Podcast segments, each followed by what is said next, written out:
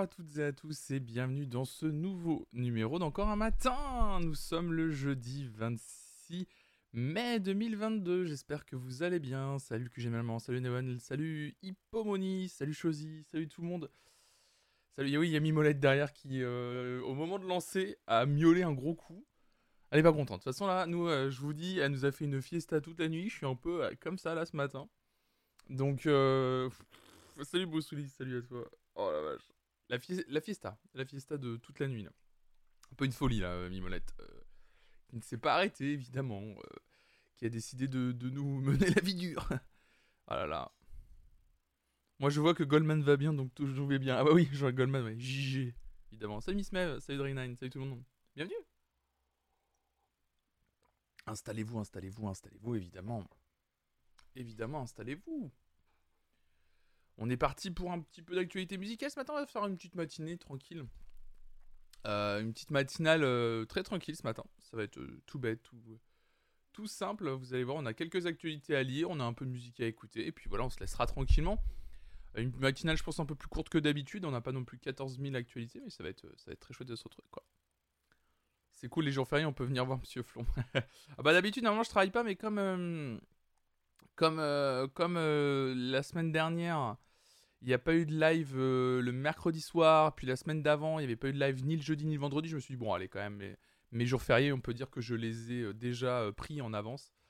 Donc, donc voilà, ça va, être, très très bien. Ça, suffit, ça suffit amplement.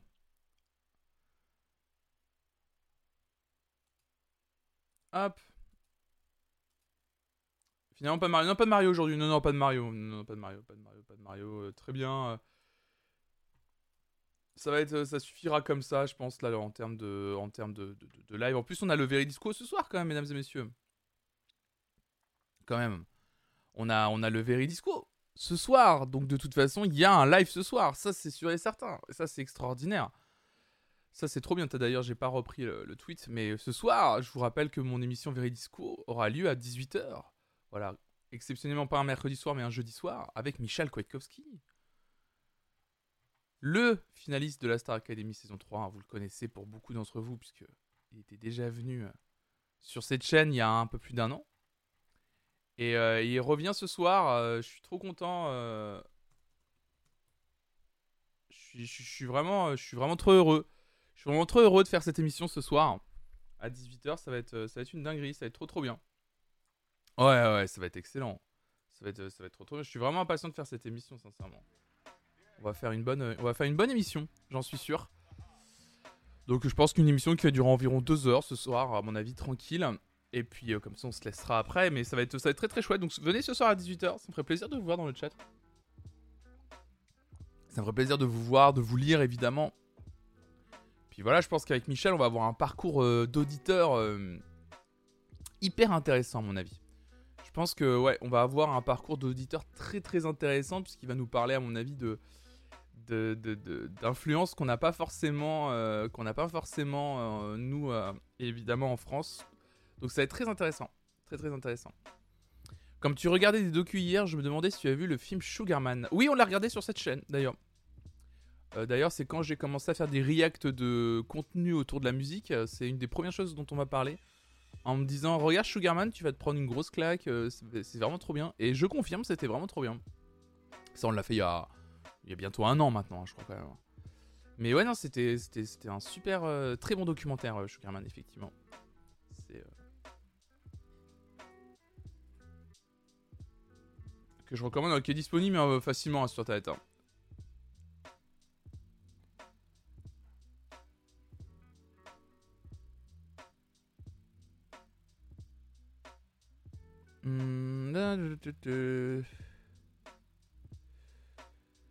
Euh,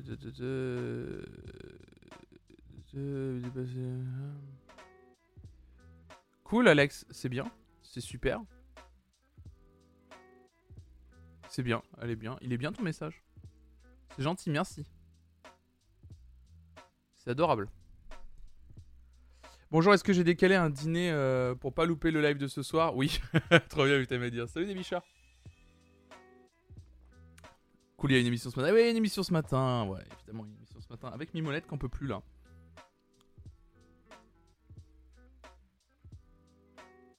Bon, vous allez bien vous? Vous avez passé une bonne, matinée? Une bonne, euh, euh, bonne soirée hier, enfin tout ça? Oh, voilà, Mimolette qui passe. Salut Brenda 2022, salut à toi. Salut Force Rose. J'espère que tu vas bien. Aussi. Eh, vous êtes pas mal ce matin. C'est férié, c'est férié pour beaucoup d'entre vous? Comment, ça se passe pour vous aujourd'hui? Il y a le pont, euh, vous faites le pont, vous me regardez en étant... euh, en étant... euh, en étant pas là En étant en vacances Petit, pont peut-être Peut-être que vous êtes parti et tout. T'es pour qui à Top Chef, Monsieur Flon Je suis pour Louise, moi depuis le début. oui, c'est vrai que je- c'est qu'on en a jamais parlé, mais pourtant je vous embête tous les mercredis, comme quoi il faut à chaque fois que je termine vers 21h parce qu'il y a quand même Top Chef. Mais euh, mais euh, mais du coup oui non, je confirme que je suis pour Louise depuis le début. euh. Plus ou moins quand tu es indépendant, t'es jamais totalement off, évidemment. Je sais ce que c'est. Férié officiellement, mais freelance, donc pas férié. Je travaille demain, donc pas de pont. Aïe aïe aïe. Allez, yes. Est-ce qu'en fait, on a un jeu avec mes potes Avec mes potes, on a un jeu. Un week-end depuis mardi soir. Ça va, Nine, tranquille. En fait, on a un jeu depuis quelques années maintenant. Ça va faire depuis peut-être 4-5 ans qu'on fait ça.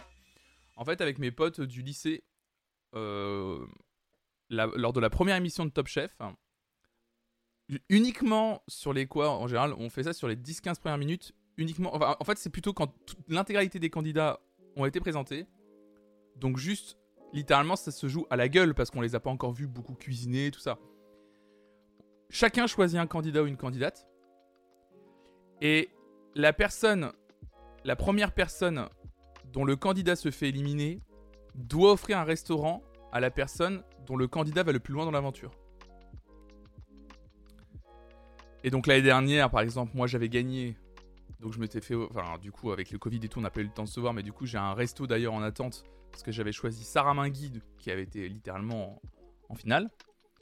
Et là, je vais pas vous mentir, cette année j'ai pris Louise. Je sens que le resto va pas être loin non plus. Salut Lina Salut à toi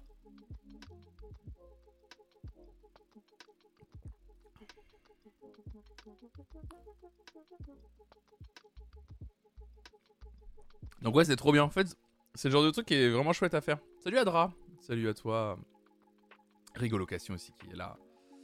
Donc ouais, on fait ce genre de truc. Et j'avoue que ça pimente un peu le concours. euh, ça pimente un peu le concours. euh, Enfin, les émissions comme ça. euh, de, choisir des candidats entre potes et d'attendre qu'on a celui qui va le plus loin euh, pour voir qui va gagner un petit resto et tout.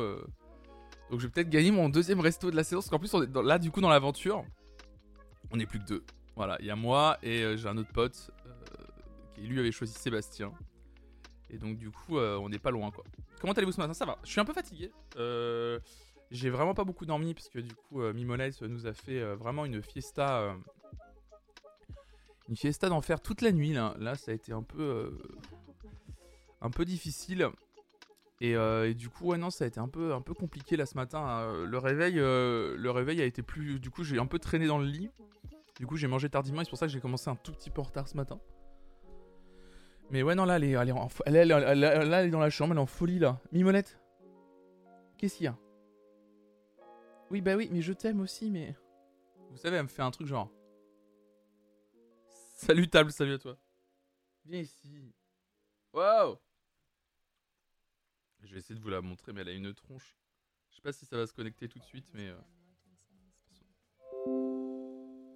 La Mimocam. Regardez, elle est à côté de moi. Voilà. Et là, elle est par terre et elle me regarde en fait. Mimo. Wow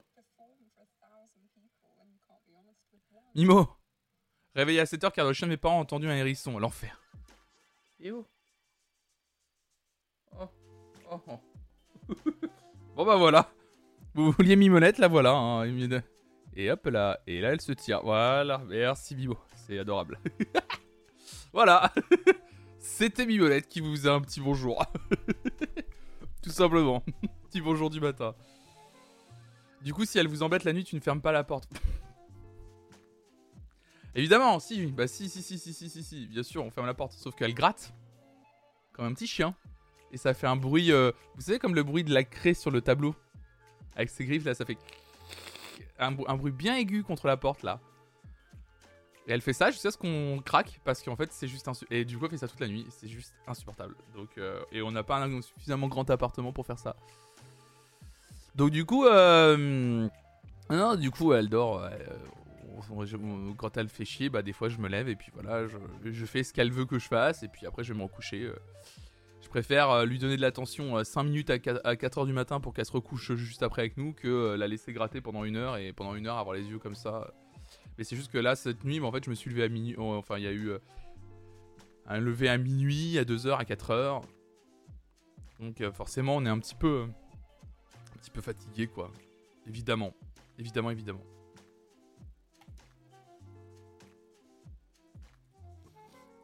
Oh la vache. Bon, allez On part pour les actus? Ça vous va? Allez, let's go. Ok.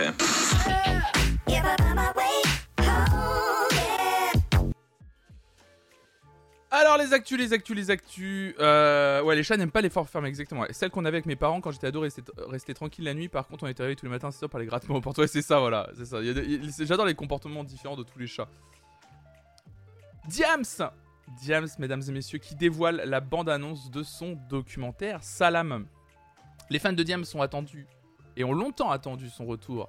Et c'est avec une première bande-annonce de son documentaire que leur patience est récompensée. L'ancienne. Euh, On en parlera un jour du fait que les fans, euh, des fois, s'impatientent du retour d'artistes qui n'ont pas forcément re- envie de revenir. Et le côté euh, récompense, euh, comme si euh, les fans euh, méritaient une récompense de leur patience d'un artiste. On parlera un jour de toutes ces tourneurs de phrases, justement, autour des, artistes. euh, en plus, justement, comme Diams, qui ont énormément subi la pression d'une sorte d'attente à chaque album ou à chaque concert.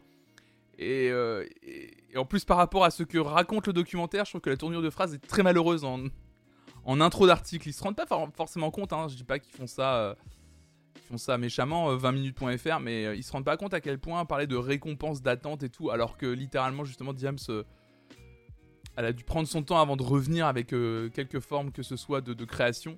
Voilà. Mais on en parlera un jour de tout ça, je pense, ça serait intéressant. En tout cas, l'ancienne rappeuse a partagé la présentation de Salam, film qu'elle a réalisé avec les cinéastes Ouda Benyamina, qui a été caméra d'or pour Divine, souvenez-vous, il paraît, que- le film Divine est incroyable, et Anne Cissé.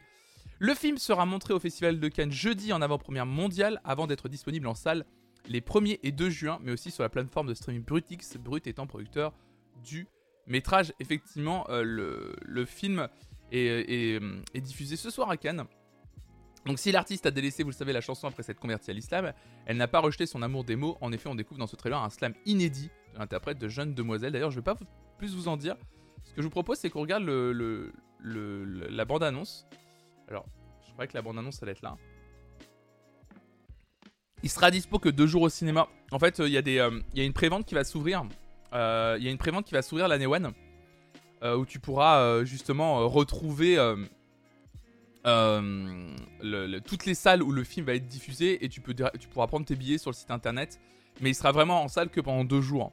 Et c'est assez exceptionnel, je crois que c'était même pas prévu à la base. Puisqu'après, il sera disponible sur la plateforme Brut euh, X du coup. Alors, la bande-annonce de Salam, elle est euh, bah, juste là. Hop là, hop là. Voilà. On va, on va mater ça comme ça. Auto. Hop là.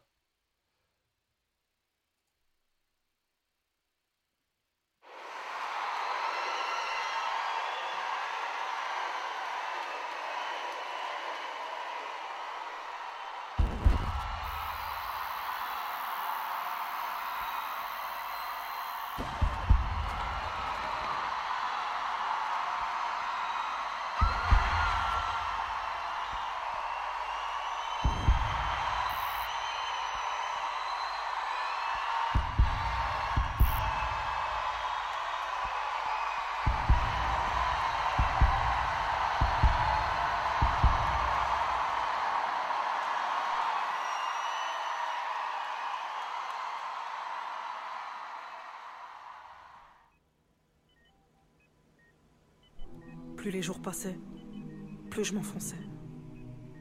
Comme la sensation de m'enliser ou de tomber dans le vide. Et de faire une chute interminable. Les gens chantaient et me prenaient en photo.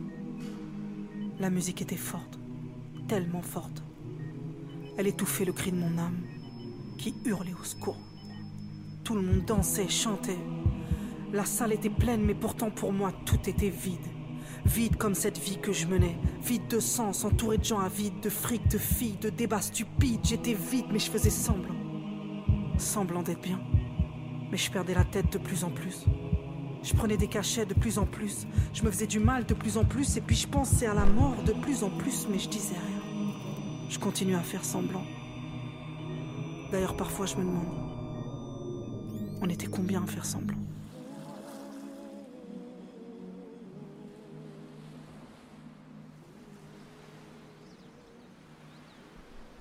D'ailleurs, le, site de 20 minutes s'est planté en disant 1er 2 juin. C'est les 1er 2 juillet que ça sera au cinéma. Incroyable, hein, cette bande-annonce. Hein.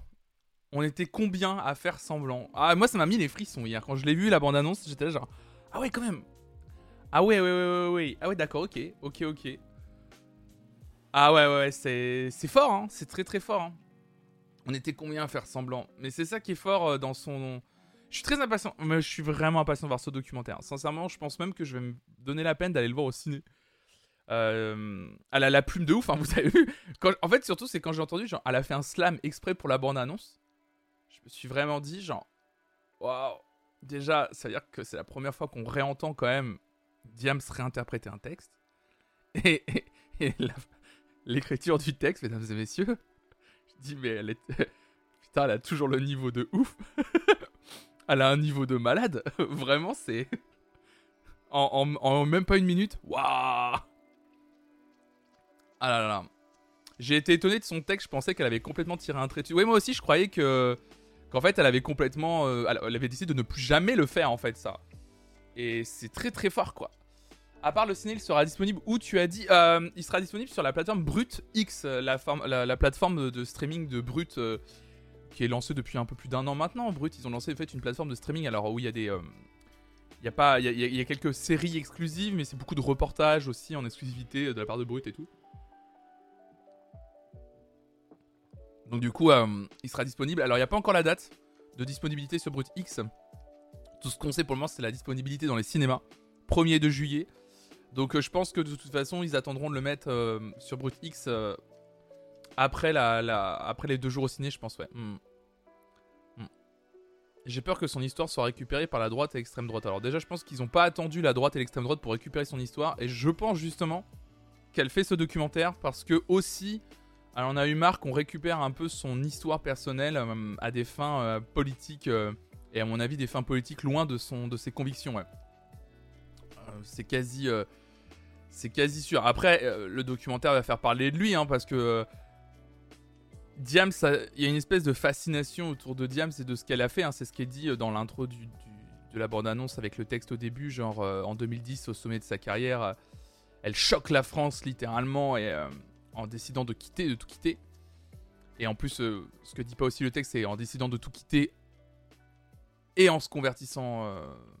on dit comment se convertir à l'islam, c'est ça? Donc, du coup moi, je me souviens à l'époque, euh, bah, c'était en 2010, euh, il y a vraiment eu une flopée de commentaires. Mais ça serait pareil aujourd'hui. Hein. 12 ans plus tard, rien n'aurait changé. Hein. Euh, mais l'océan de commentaires racistes qu'il y a eu, c'est un, délire. Hein. C'était, un délire. Ouais, c'était un scandale. Hein. Quand ils disent elle fait un choix qui choque la France, le mot n'est pas trop quoi choquer. Hein. Ah ouais, non mais il y avait euh, plein de trucs euh, comme quoi euh, ouais, il y avait les, journaux à scandale qui justement avant qu'elle annonce qu'elle a arrêté sa carrière, la, montré en voile en disant elle a été asservie par son nouveau compagnon radical qui venait de l'islam radical, enfin il y a vraiment des commentaires qui, parlaient de, sa vie personnelle sans en savoir une seule sans directement lui poser la question en fait déjà. Et. Euh... Ah non, elle a pas fait d'annonce sur sa conversion. Non, non, pas du tout. Elle l'a fait un peu plus tard, T2. Elle l'a jamais, euh, l'a jamais annoncé. Parce que ça concerne elle. Mais en fait, tout le monde a un peu euh, parlé de ça. Et. Et, et, du coup, elle a fini par l'annoncer. Elle a fini par un peu raconter son histoire, souvenez-vous. Je me souviens plus quand est-ce que c'était. C'était. Alors attendez, je vais essayer de le retrouver. En faisant ça, je pense qu'elle doit être disponible assez facilement. C'est ça. C'était en interview. Euh, c'était il y a 7 ans déjà. Euh, c'était. euh, elle, elle était venue dans. Dans 7 à 8. Ouais, exactement. Elle était venue dans 7 à 8 et moi je me souviens que cette interview, elle avait et ça avait été un truc de malade cette interview. Je me souviens parce qu'elle venait de faire, elle venait de sortir justement une autobiographie sur pourquoi notamment elle avait décidé de se convertir. Et euh, et euh, ça avait, je me souviens. En fait j'ai un souvenir assez fort que l'interview avait eu un tel euh, retentissement. Je me souviens qu'un matin, quand je suis allé, je me souviens que j'allais à l'école de cinéma à l'époque. Je me souviens qu'il y a des gens, et mes deux trois personnes dans le bus le matin, le lendemain d'interview, qui regardaient l'interview en replay sur leur téléphone le matin, tellement genre c'était un truc de ouf que Diams. En fait, il y avait un côté en plus, c'est la première fois qu'elle reparle euh, depuis qu'elle avait décidé d'arrêter sa carrière, mais en plus elle parlait de ça. Donc il y avait un peu une fascination, un peu, euh, je sais pas si le terme est morbide, mais autour de sa, en tout cas un peu malsaine autour de sa conversion. On a, on a mis beaucoup de fantasmes dedans sur le fait que elle était euh, complètement asservie à son compagnon depuis qu'elle et qu'elle s'était convertie euh, de force et tout. Enfin, il y avait tout un truc autour de ça. Et, euh, et du coup, cette interview était hyper intéressante parce qu'elle expliquait que pas du tout. elle disait vraiment genre, mais non en fait. Et c'est dans cette interview où elle disait clairement, et où elle disait clairement dans cette interview, et ça, ça avait choqué les gens, où beaucoup de gens après avaient dit, mais elle crache dans la soupe et tout. C'est dans cette interview qu'elle dit, en fait, que le succès, elle l'a très mal vécu, vraiment, qu'elle l'a très mal vécu, et qu'elle a quitté la scène euh, en partie parce qu'elle ne pouvait plus, euh, elle ne pouvait plus monter sur scène. C'était trop, trop de pression, c'était plus en valeur, c'était pas en accord avec ses, valeurs de toujours, et pas forcément les valeurs euh, de l'islam. C'était, euh, c'était vraiment par rapport à ses valeurs à elle, et elle souffrait trop. Et les gens étaient choqués. Je me souviens, en plus, du coup, il y avait moitié commentaires racistes, moitié commentaires de. Ouais, euh, elle, crache dans la soupe, on lui a tout donné, elle a eu le succès, maintenant elle s'est cassée. Enfin, il y avait vraiment des commentaires, c'était immonde, quoi. Euh, ouais, les gens comprennent pas. En fait, les gens comprennent pas qu'on ne supporte pas le succès. En fait, il y a, un truc un peu étrange de. euh, le succès est un tel. euh, est tellement plein de fantasmes de. espèce d'aboutissement en soi. Être connu, c'est un aboutissement, vous voyez C'est une sorte, presque même un, ça fait partie presque d'un des aboutissements ultimes de notre vie. C'est être connu, c'est un truc de ouf, quoi, tu vois. Et, euh, et tout le monde dit, mais à partir du moment où t'es connu, c'est que t'as réussi, c'est trop bien et tout. Sauf que les gens se rendent pas compte qu'il y a quand même euh, énormément de revers euh, de la médaille à être connu et, à supporter, c'est hyper difficile. Et, ça, clairement, je pense que la plupart des gens se rendent pas compte de ça. Vraiment, vraiment, vraiment. Elle a tellement bien fait de quitter ce milieu, le courage qu'il faut. Elle a eu énormément de courage. Salut, j'ai cru voir arriver euh, Kulana Cactus, ouais. Déjà sur ses albums, à la fin de ses chansons, elle parlait de son mal-être. Ouais, c'est ça, ouais. Salut, euh, Sgarblux. Elle ne doit rien à personne car les gens ils comprennent pas. Ouais, ouais. Un peu, un peu la même chose avec Stromae et sa dépression. Exactement, tout à fait. Quand Stromae, je me souviens, il avait décidé de. C'était quoi C'était en 2015 Mais c'est un peu en- quasiment en même temps que l'interview de Diams là. Euh, je me souviens que quand euh, Stromae avait annoncé qu'il avait. euh, qu'il faisait une pause dans sa carrière parce qu'il était pas bien dans sa vie. Déjà, il a- je crois qu'il était tombé gravement malade d'une maladie qu'il avait chopée en Afrique. Euh, Excusez-moi, je me souviens plus du pays dans lequel il avait chopé. Ça, l'avait tué, ça, mais vraiment, ça l'avait détruit. Et en plus de ça, il, avait bah, eu un énorme épisode de dépression. Euh, qui fait qu'il avait dit Je prends une pause dans ma carrière parce que c'est trop de pression, en fait, le succès, c'est trop. Et je me souviens qu'il y avait des. Il y avait vraiment énormément de commentaires à l'époque euh, de, de, gens contre Stromae, euh, contre Stromae, justement, en disant. euh, en gros. Ouais, il n'y a aucune reconnaissance euh, du public qui lui a tout apporté. euh, je suis pas d'accord. euh, pour qui se prend de prendre une pause euh, Enfin, ça va. Et puis, et puis après, là, on rentre dans un truc de. Ouais, ça va. Il prend une pause. c'est pas non plus un ouvrier à l'usine, quoi. Tu vois, et, là, on commence à rentrer dans un discours qui est horrible, quoi. Genre, bah ouais, voilà. ça va, il fait que des chansons, il monte sur scène. C'est quand même un métier de rêve. c'est pas normal qu'il s'arrête. C'est marrant de voir à quel point les gens euh, se permettent de juger les métiers des autres euh, sans connaître absolument une seule seconde ce que ça fait, ce qu'ils ont vécu et tout. euh.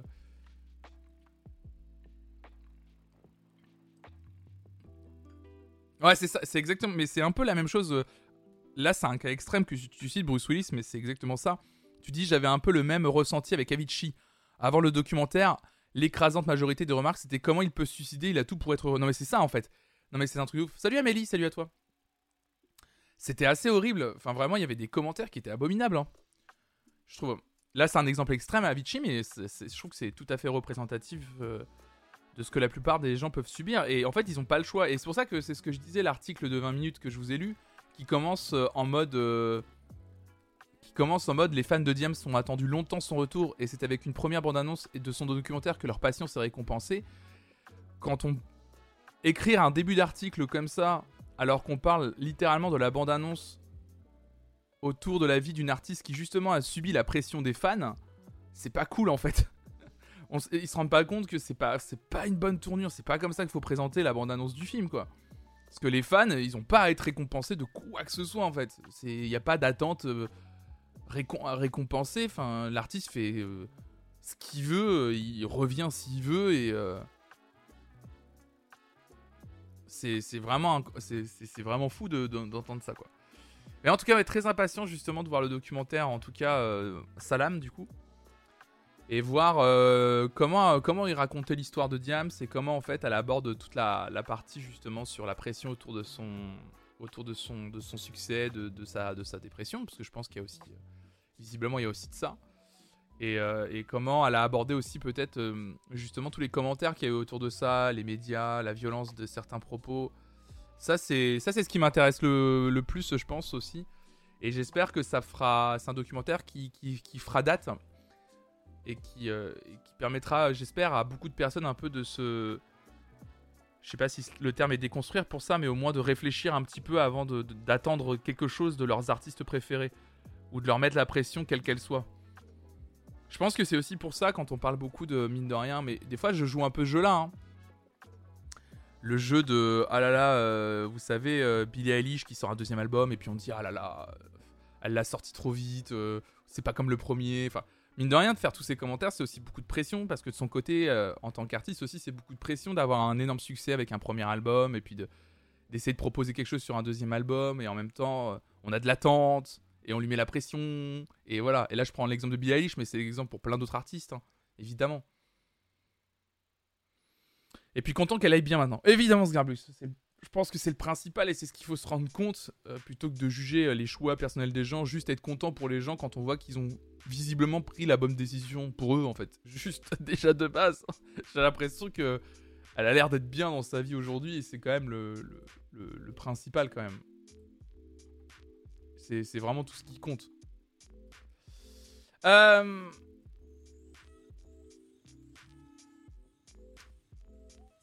Il faut des documentaires comme ça pour réaliser, et ça c'est fantastique. Ouais, heureusement qu'il y a des gens qui font ce travail-là, et là visiblement. C'était euh, Diams elle-même qui était à l'initiative du, projet, donc, euh, donc tant mieux, tant mieux, tant mieux, tant mieux. Euh, je vais vous parler de, de, ça ce matin aussi. Tiens, hop là. Voilà. On va, on va parler de ça un petit peu là. Euh, Hellfest. Euh, pour connaître la sœur de Lilian Renault, oui, la notoriété pas toujours facile à vivre, lui aussi a fait une pause. Lilian Renault qui avait gagné euh, The Voice, non, c'est ça? Ou qui avait fait The Voice, c'est ça, Lilian Renault? Le, nom me dit quelque chose, je suis désolé, je suis pas toute la scène euh, francophone.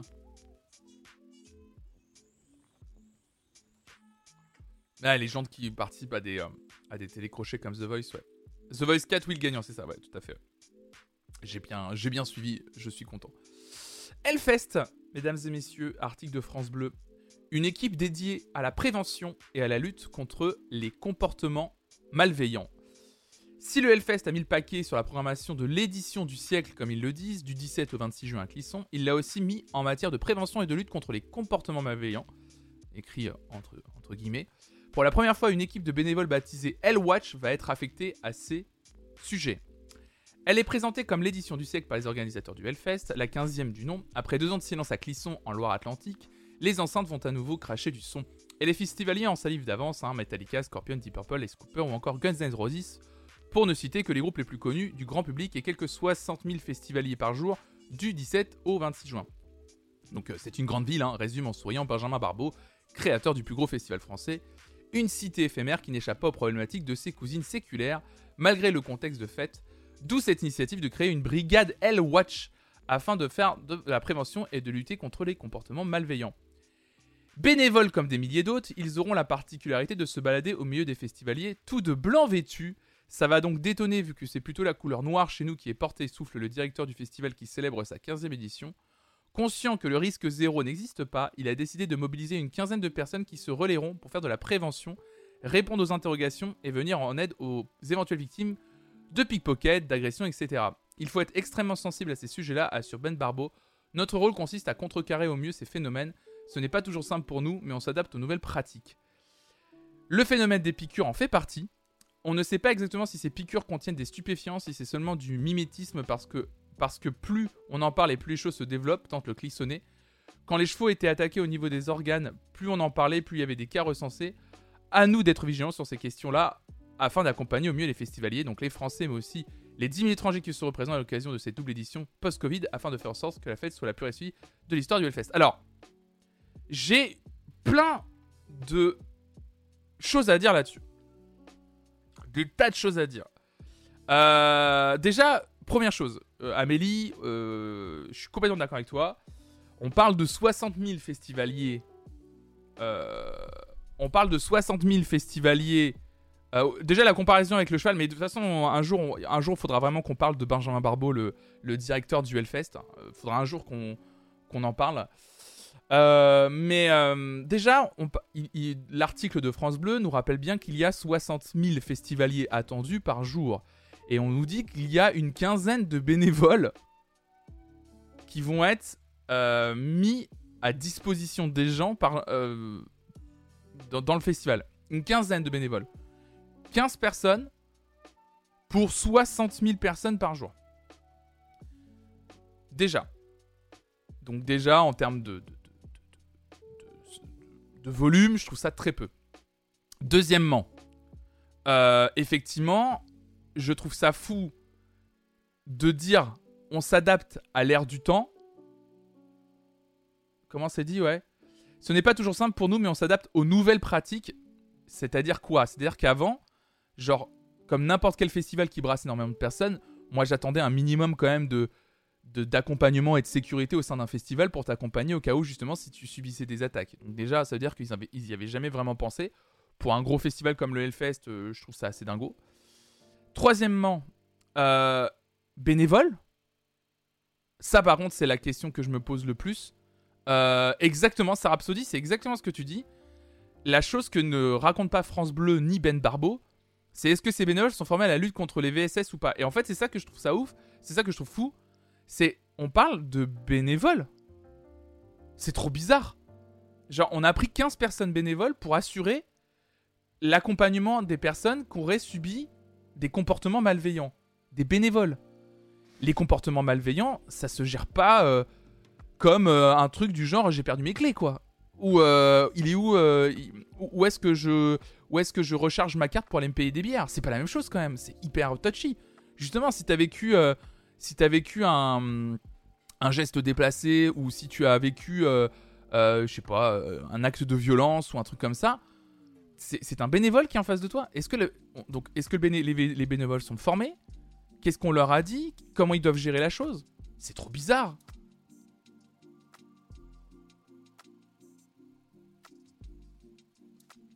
C'est courant des bénévoles prévention. J'ai été dès mes 15 ans. Ouais, mais du coup, table, c'est quoi bénévole prévention? Qui doivent. Non, parce que le, mot, c'est ça. C'est des bénévoles qui doivent. qui sont là à la lutte contre les comportements malveillants. C'est une énorme responsabilité pour des bénévoles, je trouve. Des bénévoles peut-être pro, l'article ne le dit pas. C'est ça qui est chiant, c'est que l'article ne le dit pas. Et, euh, et, Gaël dit un truc assez juste. Et, et du coup, parce que du coup, qu'est-ce qu'il y a? Il, décide de pas payer plus d'agents de sécurité mieux formés ou formés tout court? C'est trop bizarre, je trouve. De... En fait, moi, je suis désolé, mais c'est l'aspect. On demande à des gens qu'on ne va pas payer euh, un rôle qui me paraît essentiel et important au sein d'un festival aussi gros que le Hellfest. Ce qui me choque, c'est qu'on prend vraiment des on prend 15 bénévoles pour faire ça. Je suis désolé, je suis désolé, hein. je vais dire un truc qui me paraît logique excusez-moi, mais euh, le Hellfest, il brasse à mon avis suffisamment de pognon pour engager 15 personnes sur ce sujet. Voilà. Déjà, 15, c'est vraiment pas beaucoup de personnes hein, pour la taille du, festival. Mais quitte à prendre 15 personnes, frérot, vous pouvez les payer quand même. Je suis désolé. C'est juste que là, moi, ça me choque. Rien que déjà, le, le, fait que ce soit des bénévoles. Non, prends 15 professionnels. Prends 15 personnes formées à ça. Que tu payes, en fait. C'est un truc de malade, je trouve. C'est de, prendre des, bénévoles sur ce sujet-là, en fait. Moi, ça me choque d'avoir des bénévoles sur ce sujet-là. Prévention, ils sont là avant pour dire faites pas ça. Ils accueillent pas de victimes normalement. Ouais, mais du coup, ça ils sont là pour dire faites pas ça, mais du coup, ouais, ils sont juste là en blanc. Euh, non, mais le rôle, il est aussi là euh, pour dire en gros, euh, tu viens vers eux parce qu'ils sont reconnaissables si t'as eu un problème aussi. Ouais, surtout 15 personnes pour 10 jours de festival, c'est rien. C'est quand même 10 jours de festival. 60 000 personnes par jour, c'est énorme.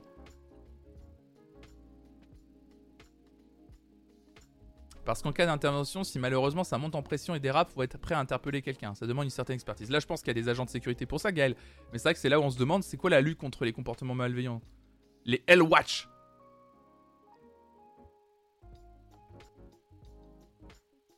Lutter contre les comportements malveillants. Et il a décidé de mobiliser pour faire de la prévention. Il a décidé de mobiliser une quinzaine de personnes qui se relayeront pour faire de la prévention. Donc déjà en plus les 15 personnes ne seront pas toutes là en même temps. Évidemment, elles vont se relayer. Répondre aux interrogations et venir en aide aux éventuelles victimes du pickpocket agression. C'est ça, hein Répondre aux interrogations, donc euh, donc littéralement, hein, euh, euh, si quelqu'un vient vers cette personne et dit n'importe quelle question autour d'un comportement malveillant, il faut que la personne soit quand même armée pour pouvoir répondre et venir en aide aux éventuelles victimes de pickpocket et agression. Ce qu'on sait pas, c'est est-ce que ces 15 bénévoles du coup sont formés? Parce que, je sais pas, je, vais attends, je vais le dire clairement. Il y, a, une femme qui arrive vers l'un des bénévoles et qui dit Je viens de subir une agression sexuelle. Ça, ça enfin, c'est pas anodin. Ça à gérer, c'est une vraie prise en charge compliquée, touchy. C'est pas n'importe quoi à gérer en fait. C'est c'est grave, c'est un acte grave. J'espère quand même que derrière. En fait, c'est ça que je comprends pas, c'est. Il n'y a pas vraiment d'informations sur euh, comment, euh, comment ces personnes ont été, ont été choisies, en fait. Oui, puis trop c'est trop de choses pour 15 bénévoles tournants, quoi. Après, c'est une réelle problématique pour les festivals. Évidemment que c'est une réelle problématique. Après, j'ai envie de te dire, ça Rhapsody, je suis d'accord euh, en termes d'organisation. Mais moi, par contre, je vais être dur. Au bout d'un moment, les frérots, fallait y penser. Moi, je suis désolé je sais pas, à un moment donné, euh, quand tu décides de faire un festival toujours, toujours plus gros, parce que c'est un peu le, truc du Hellfest, hein, c'est euh, euh, c'est l'ogre, hein, maintenant c'est sur deux week-ends, c'est aller, on brasse, on brasse, on brasse. À un moment donné, évidemment que ces problématiques se, soulèvent. Ne pas y penser, je trouve ça hyper dangereux en fait. Alors vous allez me dire, ouais, mais tu connais rien l'organisation de festival, t'as jamais organisé. Effectivement, mais là maintenant je le, je le dis et j'en ai rien à faire. Franchement, je trouve ça ouf moi je trouve que c'est prendre le truc trop à la légère quoi. Et je dis ça aussi parce que j'ai pas envie d'être gentil avec Ben Barbeau qui avait minimisé la parole des victimes lors des euh, lors de l'affaire euh, lors de, toute l'histoire euh, et du dossier Mediapart autour des, agressions sexuelles dans le milieu des musiques extrêmes. Souvenez-vous, hein, Ben Barbeau avait et l'équipe du festival du Hellfest avait fait un communiqué en minimisant la parole des victimes. Donc effectivement, non, je suis pas gentil avec Ben Barbeau. Je, je peux pas l'être, c'est impossible. Et là, sur ce genre de sujet, encore une fois, je trouve que c'est encore pris trop à la légère. Je trouve que c'est pris trop à la légère. C'est pas possible de 15 bénévoles. Après, oui, on peut pas lui enlever un truc, c'est qu'il a de la constance au moins. Alors j'en ai organisé 3 en un an, et oui, c'est de la merde pour tant de spectateurs. Ouais, voilà, c'est ça. Bah, au moins, comme ça, je suis pas dans le faux. Non, mais surtout qu'à la suite de ce qui s'était passé, déjà passé sur le Hellfest, je pensais qu'ils allaient mettre la blinde sur la sécurité. Oui, en plus, c'est pas la première fois que le Hellfest, euh, quand même, euh, est pointé du doigt pour euh, des comportements, comme ils disent, malveillants. Et je, je suis assez halluciné de voir qu'ils ont déjà eu ce genre de comportement qu'on leur a rapporté. Alors, effectivement, c'était avant le Covid, juste avant le Covid, donc du coup, comme il y a eu deux éditions qu'on sauté, il y a que maintenant qu'ils mettent en place un truc. Mais je me suis dit, avec le succès qu'a eu cette édition 2022, euh, deux week-ends blindés, hein, je vous rappelle, c'est blindé, hein, sur, deux, sur 10 jours, c'est blindé. 60 000 personnes par jour pendant 10 jours. C'est-à-dire que potentiellement, bon, il y a des gens qui reviennent évidemment, mais c'est-à-dire qu'en gros, ça va brasser 600 000 personnes sur le lieu du festival en lui-même. 600 000 personnes. Plus les consos qu'il va y avoir sur place, etc. Ne me dis pas qu'ils peuvent pas mettre un tout petit peu de moyens dans la sécurité du festival une équipe de euh, d'une cinquantaine de personnes qui gère euh, justement euh, les problèmes qu'il peut y avoir. Et en plus, effectivement, j'allais en parler, mais en ce moment, il y a un énorme problème autour de ces, histoires de piqûres, que ce soit dans les boîtes de nuit, les concerts. Apparemment, le festival Jazz sous les pommiers a eu des problèmes de piqûres aussi, de gens qui se font piquer en plein concert. Est-ce qu'il y a des substances euh, illicites dedans ou pas? On ne sait pas. En tout cas, il y a des gens qui se font piquer pendant des concerts, des festivals, des sorties en boîte de nuit. C'est extrêmement inquiétant ce qui se passe. Et je trouve encore une fois que Ben Barbeau, à travers son interview dans France Bleu, il dit en gros, c'est pas qu'il minimise le truc, mais il dit euh, ouais, faut pas que c'est l'effet un peu euh, de paranoïa autour de ça. C'est ce qu'il dit hein, dans, l'interview. Vous avez, je, l'ai lu et vous l'avez compris comme moi. Il est là avec sa comparaison bizarre avec les chevaux en mode. on ne sait pas exactement si ces piqûres contiennent des stupéfiants si c'est seulement du mimétisme parce que plus on en parle et plus les choses se développent. Quand les chevaux étaient attaqués au niveau des organes, plus on en parlait, plus il y avait des cas recensés. C'est trop bizarre. Hein, genre, ah ouais, mais parce que c'est en fait, euh, du coup, on en parle et puis du coup, en fait, euh, en fait on finit par parler de tous les cas qu'il y a, donc euh, du coup, on a l'impression qu'il y en a beaucoup. Pardon, mais tout ce qu'on pointe du doigt, c'est la raison pour laquelle je suis incapable dans le festival. Je peux comprendre, ouais. Il y a un article qui date de 2012 sur les associations qui forment les bénévoles sur les différents risques sur les festivals. Ouais, ça date de 2012 au moins, ouais. Ouais, mais ce sont des gros nounours aussi, ils peuvent pas être méchants. Ah. Ouais, ils auraient les finances de faire des choses, ouais. Est-ce qu'ils ont prévu plus d'agents de sécurité? Ben Barbeau le dit pas. J'ai pas trouvé d'interview là-dessus, ouais. Non, mais même dans le jazz, là on a passé un palier. Oui, oui, jazz sous les pommiers, il y a des problèmes de piqûre, ouais, ouais.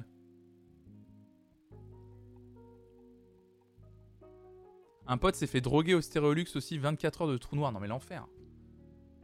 L'enfer. C'est infernal. Hein. Il y a un vrai... En plus, je trouve que justement par rapport à tout ce qui se passe en ce moment dans le milieu de la... Justement de la nuit, de la musique, euh, euh, il y a quand même des gros problèmes en ce moment. Euh, je, trouve qu'une équipe de bénévoles, ça me... Je sais pas, quand j'ai lu l'article, j'étais un peu en colère. J'avoue que ça m'a un petit peu mis hors de moi. J'étais là genre, mais comment on peut prendre autant à la légère ce problème C'est quand même... Même dans ma petite ville, il y a des problèmes de piqûres et apparemment c'est assez ouf. Hein. Rien que le nom malveillant déjà. Ils auraient dû appeler l'équipe l'équipe contre les méchants pas gentils. Oui, il y a un peu de ça, ouais. Les comportements malveillants. Les méchants, les gentils contre les méchants. J'ai pas trop de doutes sur le professionnalisme des bénévoles, mais le nombre n'y est pas. Ah non, mais attendez, je... déjà je sais pas si les bénévoles sont bien formés à ça. Ensuite, après, par contre, j'enlève pas le fait que les bénévoles qui décident de participer à ça, euh, peut-être eux de leur côté se renseignent, eux sont peut-être déjà effectivement des pros. Il euh, n'y a aucun euh, jugement de valeur sur les bénévoles qui justement déjà acceptent de faire ce travail bénévolement, ce qui ça me choque. après je peux comprendre que tu as envie d'aider à ton niveau et tant mieux quoi, tu vois. Mais je remets absolument pas en question voilà, le professionnalisme des bénévoles. Moi, c'est plutôt le professionnalisme de, l'équipe du Hellfest que je remets en question. J'arrive pas à comprendre à quel moment tu te dis 15 bah, bénévoles pour 60 000 personnes par jour, ça va. Et surtout des bénévoles tout court, quoi. en fait, c'est vraiment un enchaînement de plein de petites choses qui fait que ça va pas, quoi. C'est vraiment. Euh, ça me fait de la peine après deux ans de Covid, le live qui s'en sort toujours pas et qui doit lutter contre des piqûres, c'est. Ouais, c'est une catastrophe en vrai. C'est une catastrophe. Peut-être qu'ils vont faire appel à une asso déjà formée. Je trouvais ça très intéressant. Si vous avez des infos sur ce Hellwatch du Hellfest, je suis vraiment, euh, je suis vraiment preneur. J'essaie de, j'ai essayé de trouver des infos, mais à part cet article de France Bleu, j'ai pas trouvé euh, euh, équipe malveillante Hellfest. Hmm. Ouais, j'arrive pas à trouver en fait, c'est ça qui est chiant. ouais, c'est ça, on sait pas, ouais, c'est peut-être des bénévoles issus d'associations, mais ça qui serait cool, ouais.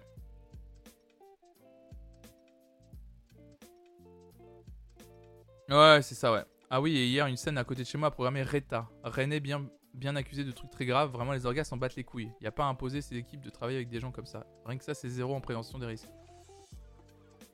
Je, leur ai envoyé des articles sur lui, ils m'ont laissé en vue. Oh, bien sûr, ouais. Même dans les assos déjà formés, les personnes ne sont pas bénévoles. Aussi, ouais, oui, en plus, oui, t'as raison, Amélie, ouais. Mais bien sûr, le problème, c'est qu'on va, on va pas se mentir. Le milieu de. tous les milieux sont comme ça. Hein, J'ai pas j'ai pas de. Ouais, en plus, mais, mais c'est ça en fait, Amélie, moi qui me choque, c'est que ça reste un vrai taf très compliqué en fait. Que tu, que donnes pas à des bénévoles en fait. Je suis désolé, c'est pas possible. C'est pas possible. Et évidemment, comme tu le dis dans ton message table frigo, je trouve que c'est un peu, euh, encore une fois, une façon de penser qui est dans euh, la continuité de euh, une grosse partie du milieu de la musique s'en battent les couilles des problèmes qu'il peut y avoir en fait. Où ils se rendent pas compte du, du pro, des, problèmes en fait, réellement. De, du volume que ça représente, de la difficulté que ça représente de gérer ces problèmes. C'est. Ils ferment les yeux sur beaucoup de choses, hein. Sincèrement. Hein. Salut Nao-chan, salut à toi. Vraiment, je suis désolé, hein, mais euh, quand on voit le communiqué vraiment qu'avait fait le Hellfest sur les groupes qui étaient invités dans le Hellfest et qui étaient accusés euh, euh, à travers euh, l'enquête de Mediapart, c'était une catastrophe. C'était une catastrophe. Il n'y a pas que, hein, évidemment, comme tu dis, un table, même à un niveau local, quand on voit des salles qui programment des artistes plus que problématiques, accusés par plusieurs femmes, etc., et qui se disent, on s'en bat les couilles, en fait, on continue.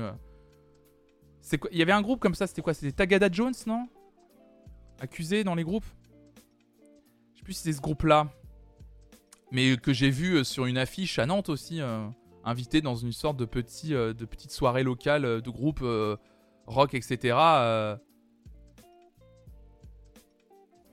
Oh là là, Bravo la Startup Nation qui bosse les jours fériés. Merci beaucoup Cléopone pour ton 16e mois d'abonnement. Merci infiniment l'incroyable modératrice évidemment Cléo. Incroyable. Merci beaucoup. Merci beaucoup. Et oui la Startup Nation qui bosse. Oh, il y a deux semaines, j'ai pas bossé ni jeudi ni euh, ni vendredi, donc ça va. Moi pour moi, j'ai déjà pris mes jours fériés euh, quand je suis allé voir les croûtes à Paris. Euh. Non, mais quand tu vois que pour résoudre le problème, ça te propose cette campagne de merde déjà, fais voir. Alors, le, site internet que tu m'as envoyé, table frigo, c'est ici c'est cool.org. Rien que déjà le nom déjà. Oh la vache. Ok. Ici c'est hashtag, ici c'est cool, non aux violences. Kit visuel de communication. Ah mais oui C'est 16 ans. Ah oui mais c'est... Tu m'en avais parlé, Table, toi, toi qui gères... Euh, alors on explique un peu le boulot de Table, tu gères un peu la communication autour des, festivals, c'est ça toi? Euh, C'est toi qui t'occupes de, toutes les coms autour de plusieurs, euh, de plusieurs événements autour de la musique. Et tu avais déjà pointé du doigt que ces campagnes servaient absolument à rien que ces campagnes, elles étaient mises un peu pour. C'est pas pour dédouaner, mais un peu pour la bonne conscience des, des, festivals, notamment le Printemps de Bourges d'ailleurs, t'en avais parlé. Avec en fait, c'est ces affiches, si vous voyez pas, c'est des personnes qui ont les bras croisés avec plein de d'insultes, de, plein d'insultes sur, sur eux en fait.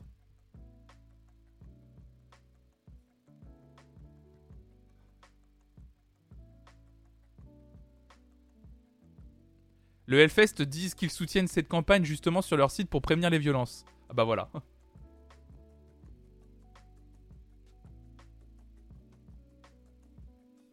Parce que du coup, c'est quoi? C'est en fait, t'as quoi? T'as. Du coup, t'as quoi? T'as. Alors, tu t'associes à ça. Mais qu'est-ce que ça t'apporte en fait? Salut le sucre, salut à toi. Bonjour, je lurquais jusque-là, mais je voulais te remercier de dire les termes, ça fait du bien d'entendre ce genre de discours. Bah, je t'en prie, le mais c'est normal. Moi moi, je me pose toujours les bonnes. Enfin, j'essaye de me poser les bonnes questions. Moi, le but, c'est que réellement les gens se sentent en, sécurité euh, dans les, dans les endroits de culture où ils vont. Et je me rends compte qu'il y a un réel problème dans le milieu de la musique aujourd'hui et qu'il est, il est, impossible pour moi de ne pas en parler et de fermer les yeux dessus. C'est impossible, c'est pas possible. Limite, je pense que ce genre de campagne énerve un peu les agresseurs et les gens qui pensent qu'on peut plus rien dire et rien faire. Ça apporte des kits de com et de la bonne conscience. C'est tout ce que ça fait? Grâce aux bracelets jaunes, repérer les copains bienveillants. C'était ça le truc? Non.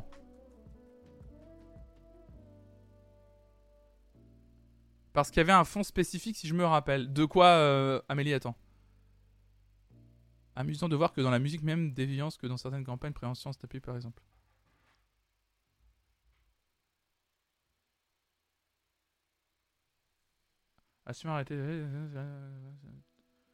Ces créateurs ont mis la violence au centre des visuels sans victimiser les personnes tout en associant des bénévoles volontaires de festivals de la région. D'accord, ok. La création graphique a été confiée, machin, machin. L'agence nantaise Adamit. Marine Bouvier pour la euh, studio. Le kit visuel. Guide en ligne. Kit mobilisation. Qu'est-ce que c'est que ça? Safer place, moins de violence sexuelle, plus de liberté sur le dance floor formation flash bénévole.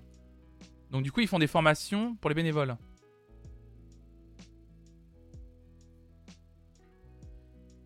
Ici, c'est cool à demander à l'association consentie de créer un kit mobilisation pour pouvoir former sur un temps réduit, une heure, vos bénévoles salariés, prestataires sur la prévention des violences sexistes et sexuelles avant un événement. D'accord, ok. Donc en fait, il y a une association quand même avec qui ils sont en partenariat. Donc je suppose que si le FS soutient l'initiative Ici c'est cool, c'est-à-dire qu'il y a, euh, enfin, euh, par répercussion, ils vont aussi avoir accès à la, à ce que- à la formation que partage l'association consentie du coup. Mais une heure de formation sur les violences sexistes et sexuelles? Une, fo- une formation flash comme ils appellent? Il y a que moi que ça a fait tiquer le terme de formation flash Tu peux pas avoir table en vocal sinon ce sera plus... Bah table tu peux venir, tu veux venir en, en vocal ou pas? Pour en parler? Euh, T'es dans le métier en plus donc si tu veux venir en parler, euh, viens hein. Avec plaisir. Si t'as si 5 minutes devant toi et que tu que t'es chaud de pas en parler, table, euh, je suis chaud. J'allume mon Discord au cas où. Mais si tu veux venir ce matin, peut-être qu'elle est partie, hein, peut-être qu'elle elle travaille quand même. hein, table. Ah, table, elle fait genre, mais elle travaille quand même. Ouais, je pense qu'elle est partie. Elle est partie travailler à mon avis.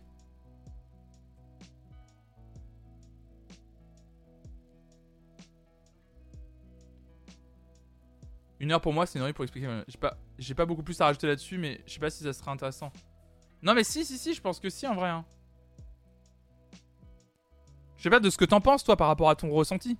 Genre, euh, moi je, me balade sur le site, je te dis et tu me dis ce que t'en penses par rapport à ce que toi t'as vécu euh, en termes d'organisation. Si, c'est hyper intéressant, tu rigoles. T'as quand même, euh, t'as quand même une. Trou des gens ont un vrai métier. Bah oui, Amélie. Mais si tu veux venir en vocal, euh, j'ai mon Discord ouvert. hein. Si tu veux, je te laisse, euh, je te laisse venir si ça te tente. Euh, ça, ça peut être hyper intéressant. T'es dans le, boulot, dans ce boulot-là, hein, justement, je trouve. Et quand toi, euh, quand table, table frigo, donc qui est dans la communauté depuis longtemps, t'avais quand même, quand même évoqué les, problèmes autour du, printemps de Bourges, autour de, l'association, enfin autour de l'association avec cette initiative. Et tu disais que c'était un peu du, pipeau, quoi. C'était surtout une histoire de bonne conscience, quoi. Donc le kit, alors le kit Flash comporte un flyer format A5, bienveillance en milieu festif, un support de formation scénario 1 pour savoir comment soutenir une personne victime d'agression sexuelle et connaître la procédure interne pour apporter les faits, un support de formation scénario 2 pour identifier une situation problématique lors des maraudes et intervenir face à une situation détectée. Une vidéo sur le consentement réalisée en partenariat avec Trax Magazine. Et donc tout ça, du coup, le temps de lire tout ça et d'appréhender tout ça, ça te prend une heure en fait. Il y a un flyer, bienveillance en milieu festif. Je n'ai aucun... Ah oui, d'accord, ok.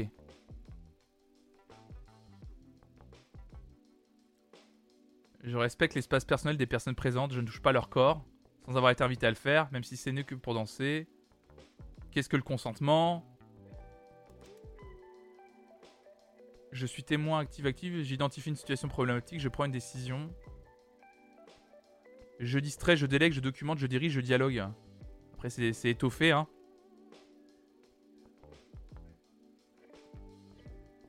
Ok, consenti.info.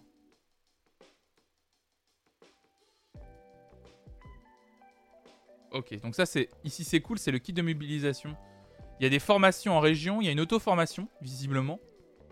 Nos sensibilisations en ligne avec des vidéos. On peut s'inscrire à une formation de ici c'est cool non aux violences. Festival et lieux engagés du coup. Et là t'as la liste de tous les festivals qui euh, La campagne de prévention, c'est une campagne de prévention. hein. Ici c'est cool, ne laissons pas la violence pourrir l'ambiance. Est ouverte à tous les lieux et événements festifs. Mais je crois que niveau mobilisation interne, c'est pas trop mal, mais juste le kit de com. Je t'ai envoyé un DM, d'accord, ok. Il y a tous ces festivals-là qui sont, qui sont engagés avec euh, cette initiative. Et les salles aussi. Le Temps Machine, c'est une salle à, à Tours, par exemple. Terre du Son, bon, ce festival à- en Touraine également. Il y a quand même pas mal de, de festivals qui, qui travaillent avec, euh, avec ici, c'est cool, hein. Ok, ouais. Le, kit mobilisation est un peu étrange. euh, le kit est un peu étrange. Alors, attends, je vais voir ton DM. Alors. Ah oui, d'accord, ok. Je peux, me permettre de l'afficher, le, mail que tu m'as envoyé, table ou pas du tout? Hop, les. Je savais pas que ça allait l'ouvrir sur mon, PC. Je peux le montrer ou pas, euh, table, tu crois? Ouais, yes, ok. Alors, ça, c'est ta patronne, c'est ça? Tu disais, c'est ta patronne qui t'a envoyé ça, table? Rebonjour. Alors, je ne reçois pas ces mails, mais je connais cette campagne. Donc, la campagne ici, c'est cool. Et je suis très mitigé. Je vais être un peu dur, mais je trouve qu'elle plombe l'ambiance. En soi, qu'elle plombe la soirée d'un d'une raciste homophobe, ça m'est vraiment égal, mais qu'elle plombe celle des concernés par ces violences, bof. Ces personnes peuvent très bien aller à un concert sans subir d'insultes, ce qui est le cas dans la plupart des concerts même. Et tomber nez à nez sur ces affiches, ça rappelle toutes ces violences qu'on a un peu envie d'oublier en allant en festival-concert. Des propos comme... Euh, oui, j'ai vu. En fait, sur le... En fait, c'est ça où c'est malheureux et c'est un peu euh, maladroit. C'est que sur la... Ah non, ça c'est toi. Ah pardon, excuse-moi, ça c'est toi, pardon. Donc ça c'est toi. Oui, c'est vrai, que t'as raison. Euh, ça, donc ça c'est toi table et t'as raison parce que c'est vrai que sur le corps des, personnes là dans la campagne, en fait, il y a euh, des termes comme salguine ou euh, le N-word par exemple. Donc ça peut faire remonter des souvenirs vraiment pas agréables à certains et certaines. C'est vrai que quand tu as subi ce genre d'insulte, tu tombes sur une communication où littéralement tu vois une personne euh, qui peut te ressembler un petit peu, à laquelle tu t'identifies avec les insultes sur le corps, un peu violent. Et même au-delà de ça, la représentation des concernés se limite à un corps nu recouvert d'insultes. Je sais qu'on voit ces affiches dans beaucoup de festivals, mais à chaque fois j'ai vraiment du mal. Et d'autres concernés aussi, et j'ai pas vraiment envie de les diffuser. Euh, mais ça me tient quand même très à cœur qu'on communique sur les violences. J'aime beaucoup ce que fait Act Right Music, qui propose aussi des affiches. J'ai mis une photo en pièce jointe qui mettent en disposition de, faiblesse l'agresseur plutôt que l'agressé, qui met plutôt en position dominante. Aussi, les thématiques traitées sont plus variées et niveau esthétique, c'est beaucoup moins plombant. Toutes les affiches ne sont pas pertinentes, mais il y en a des vraiment bonnes dans le lot. Voilà, c'est un peu long, désolé.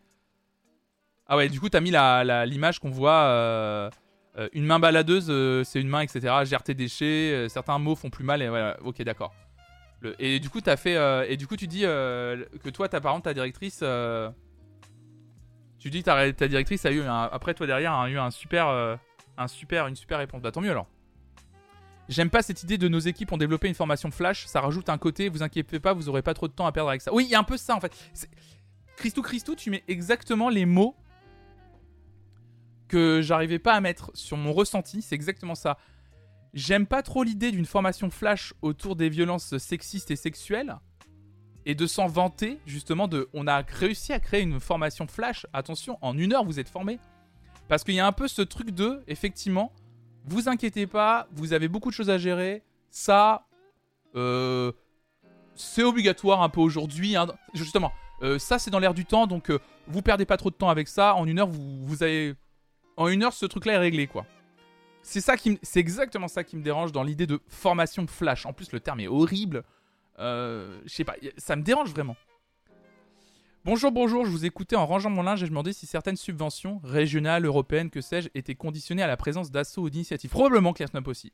Mais je crois que tu nous avais dit, euh, Table, que oui, hein, je crois, hein. il y a certaines subventions qui arrivent quand tu soutiens ce genre d'initiative, non? Formation, c'est pas le mot adapté, c'est plus une sensibilisation. Atelier, c'est exactement ça qu'on a Cactus aussi. Les mots sont importants. Je pense qu'on parle pas d'une formation flash, on parle d'une sensibilisation flash. C'est-à-dire, euh, voilà, on va sensibiliser les bénévoles euh, à comment appréhender euh, des comportements sexistes, sexistes et, et, et des mauvais comportements sexistes et ou sexuels. Ah, mais le CNM donne des subs si on fait quelque chose pour le problème. Donc tout le monde s'est jeté sur cette campagne. Ah ouais, d'accord, ok. Ah oui, donc c'est ça, donc c'est bien ça. D'accord. Comme le CNM donne des subventions si on fait quelque chose pour ce problème-là, évidemment, de mettre cette campagne en place dans ton festival ou dans ton lieu de concert, évidemment, du coup, tu touches les, dites euh, subventions. Donc voilà, donc tu as la réponse à ta question. Surtout qu'en une heure, tu peux absolument pas préparer les personnes à la violence des témoignages et comment les accueillir, traiter. C'est exactement ça qui me dérange. Moi, c'est quelque chose que j'ai appris à travers vous, vos témoignages, les articles que vous avez pu partager dans la communauté je me suis vraiment rendu compte de ça. C'est que en vrai, euh, au début, moi, j'étais euh, dans un acte bienveillant, mais du coup, je m'en rendais pas compte maladroit. J'étais le premier à dire dans le chat quand je parlais des premiers articles sur les violences euh, sexistes et sexuelles. J'étais le premier à dire écoutez, si vous, vous avez subi ça dans un concert, dans un festival, etc., évidemment, le Discord est ouvert pour ça. Euh, il y a des gens qui peuvent répondre à vos questions, euh, que ce soit euh, sur le Discord ou en privé. Et en fait, à enfin, j'ai dit ça une ou deux fois et on a fini par me faire remarquer, et à juste titre, et je m'en rendais pas compte, que tout le monde n'est pas capable de, de, prendre en charge des gens qui ont été victimes de violences sexistes et sexuelles. Tout le monde n'est pas capable d'entendre les, propos ou de savoir comment gérer ensuite la personne qui te raconte ça. Parce que c'est un vrai, parce que c'est un vrai métier. Moi, j'avais un peu ouvert le truc en étant en me disant ils vont trouver une oreille attentive et tout. Et il y a des gens aussi de façon très gentille qui disaient euh, en, y connaissant, en y connaissant rien, mais en étant juste gentil, en disant évidemment, n'hésitez pas à parler, même en DM, euh, on est ouvert. Mais en même temps, c'est hyper dur parce que quelqu'un, par exemple, qui va te raconter euh, une violence sexuelle qu'il a, qu'elle a subie, c'est une prise en charge qui est énorme. C'est psychologiquement déjà de prendre le témoignage comment tu gères derrière, etc. C'est une vraie formation. Et l'idée de, la formation flash en une heure autour de... Vous, avez vu Rien que d'en parler, c'est une goutte d'eau, ce que je vous raconte. C'est une goutte d'eau sur toutes les problématiques qu'il peut y avoir. Et je trouve qu'une formation flash d'une heure autour d'un kit de communication... Euh, bon, c'est joli, il est, il est joli leur kit, hein, mais c'est quand même plus complexe que... Enfin, c'est au-delà d'une heure de formation quand même. Salut Rose Moutarde. Coucou, le festival près de chez moi a mis en place un réseau de commerces qui peuvent accueillir et protéger les victimes en donnant un mot de passe. Mais j'ignore s'il y a d'autres choses de mis en place par l'organisation. Il me semble qu'il y a quelques festivals qui donnent plus d'importance à ça. Le Delta a un safe place où il y a justement des pros pour accueillir les victimes. Après, je sais pas si c'est assez. Euh, salut Manito Trip. Bah après, c'est. J'ai, pas les réponses à ces questions. Qu'est-ce qui pourrait être mis en place? Évidemment, je suis pas dans le métier et, euh, je pense que c'est évidemment euh, une histoire aussi de moyens qui doit y avoir et qui doit être mis en place pour accompagner les structures culturelles à gérer ces problèmes-là. Évidemment que c'est, un problème énorme, énorme, évidemment. Et que, au-delà de, des critiques que j'aimais à travers euh, toute l'initiative euh, Ici c'est cool, je suis quand même content qu'il existe au moins un début d'initiative quelque part. Mais chaud, j'aimerais bien qu'ils se rendent compte qu'il y a quand même deux, trois choses c'est un peu maladroit ou un peu léger. C'est cool que ça existe, mais faut pas non plus, euh, faut pas non plus du coup s'empêcher d'être quand même critique et en disant, bah écoutez, peut-être que la campagne de communication visuellement elle est pas dingue, un peu oppressante pour les victimes ou les potentielles victimes, et, euh, euh, aussi les formations sont peut-être pas assez complètes quoi. Le festival le plus exemplaire là-dessus, c'était Vision, avec des espaces en non-mixité et un vrai process pour les victimes. Deux mois après, le directeur était en tôle pour des choses très graves niveau violence sexuelle. Voilà, bon bah. Après, euh, le, le... On, peut séparer l'homme du festival. Après, le, festival en lui-même, Table Vision, qui avait apporté des vraies solutions tangibles et je pense agréables. Bon bah si le directeur euh, est en tôle, tant mieux, tu vois. Mais si le festival, lui, garde ses réflexes et ses safe places, tant mieux. Et si les gens peuvent s'en inspirer, tant mieux aussi, tu vois. Ce qui montre bien que leur démarche est une goutte d'eau, rien qu'ici, au ratio, il y a plus de membres de la Flonflon Watch avec Sgarblux et Clopin que la L Watch. Et on est que 100. Ah oui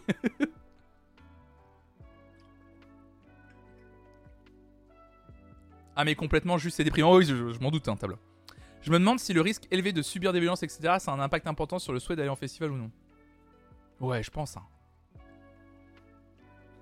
Je pense. Hein. Je sais pas si t'es un peu sensibilisé à ça dans ton milieu, dans tes discussions, dans tes actions du quotidien.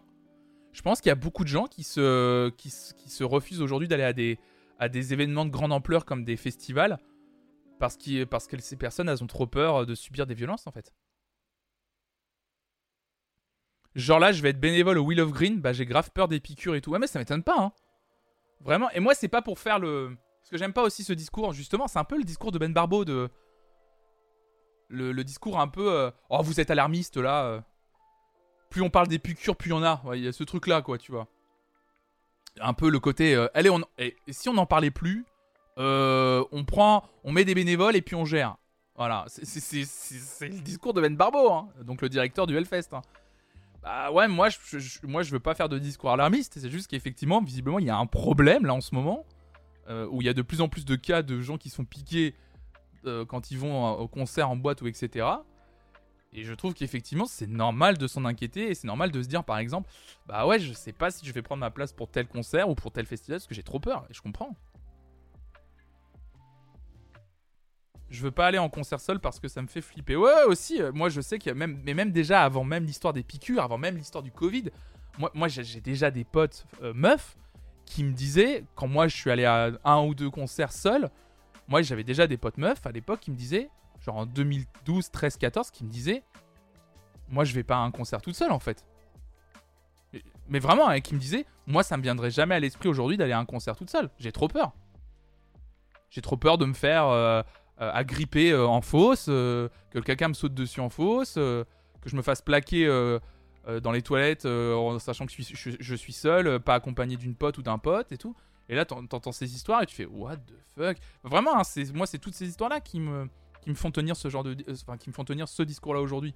C'est qu'au d'un moment, c'est une réalité, quoi. C'est juste quand t'es à l'écoute de ce qui se passe autour de toi et que tu sors un peu de ton, de ton petit cercle personnel, euh, bah, tu te rends compte qu'il y a un vrai problème en fait.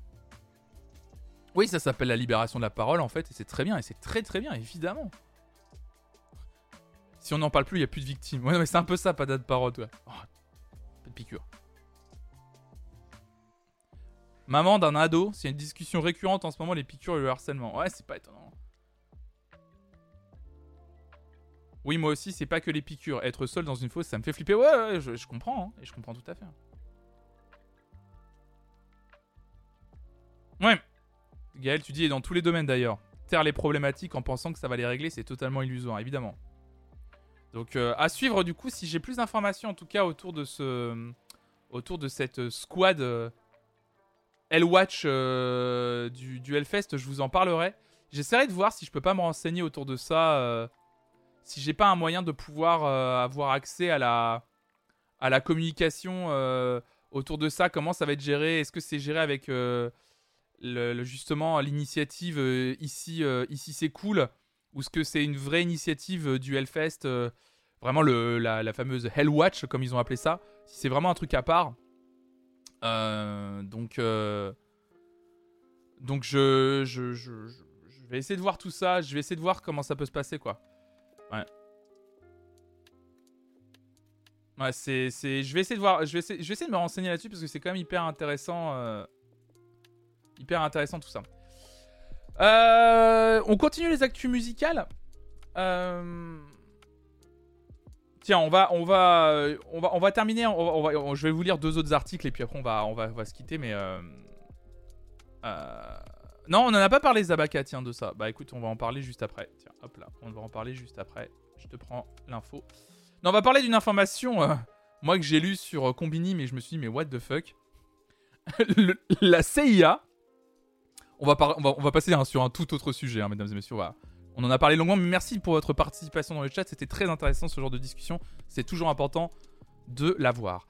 Alors, article 2, Combini, la CIA aurait torturé des prisonniers avec des sons d'Eminem, Dr. Dre, Tupac. The Real Slim Shady ou encore White America dans les oreilles pendant 24 heures.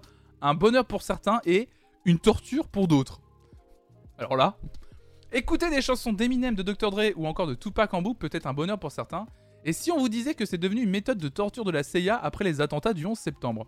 En 2014, des rapports déclassifiés, des vidéos et des témoignages ont démontré que la CIA utilisait des méthodes plus cruelles que ce que le public et la Maison, et la Maison Blanche pensaient. La CIA aurait notamment utilisé le waterboarding, la privation de sommeil, les abus sexuels ou encore la roulette russe pour torturer des prisonniers, ça c'est abominable. Les rapports soulignent également l'utilisation de techniques de désorientation sonore. Les prisonniers, menottés et isolés dans l'obscurité la plus totale, étaient forcés à écouter la même chanson pendant, pendant de nombreuses heures. Le sergent Mark Hatzel, membre de l'équipe des opérations psychologiques américaines, a décrit l'efficacité de cette tactique.